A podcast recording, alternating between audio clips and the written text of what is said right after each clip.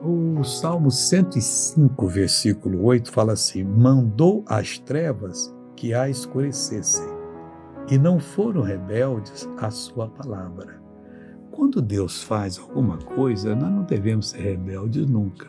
Não importa o que você pense no fundo da sua mente sobre aquela obra. Se é de Deus, se a palavra prometeu e você creu, é o melhor que Deus tinha para você por causa da sua estrutura. Não podia ser outra. Aí você então busca a Deus sempre dizendo: Deus, me fortaleça, me aformoseia para a tua glória, e Deus fará isso. Agora eu quero orar com você, Pai. Não aceito o mal nessa vida. Não aceito a doença.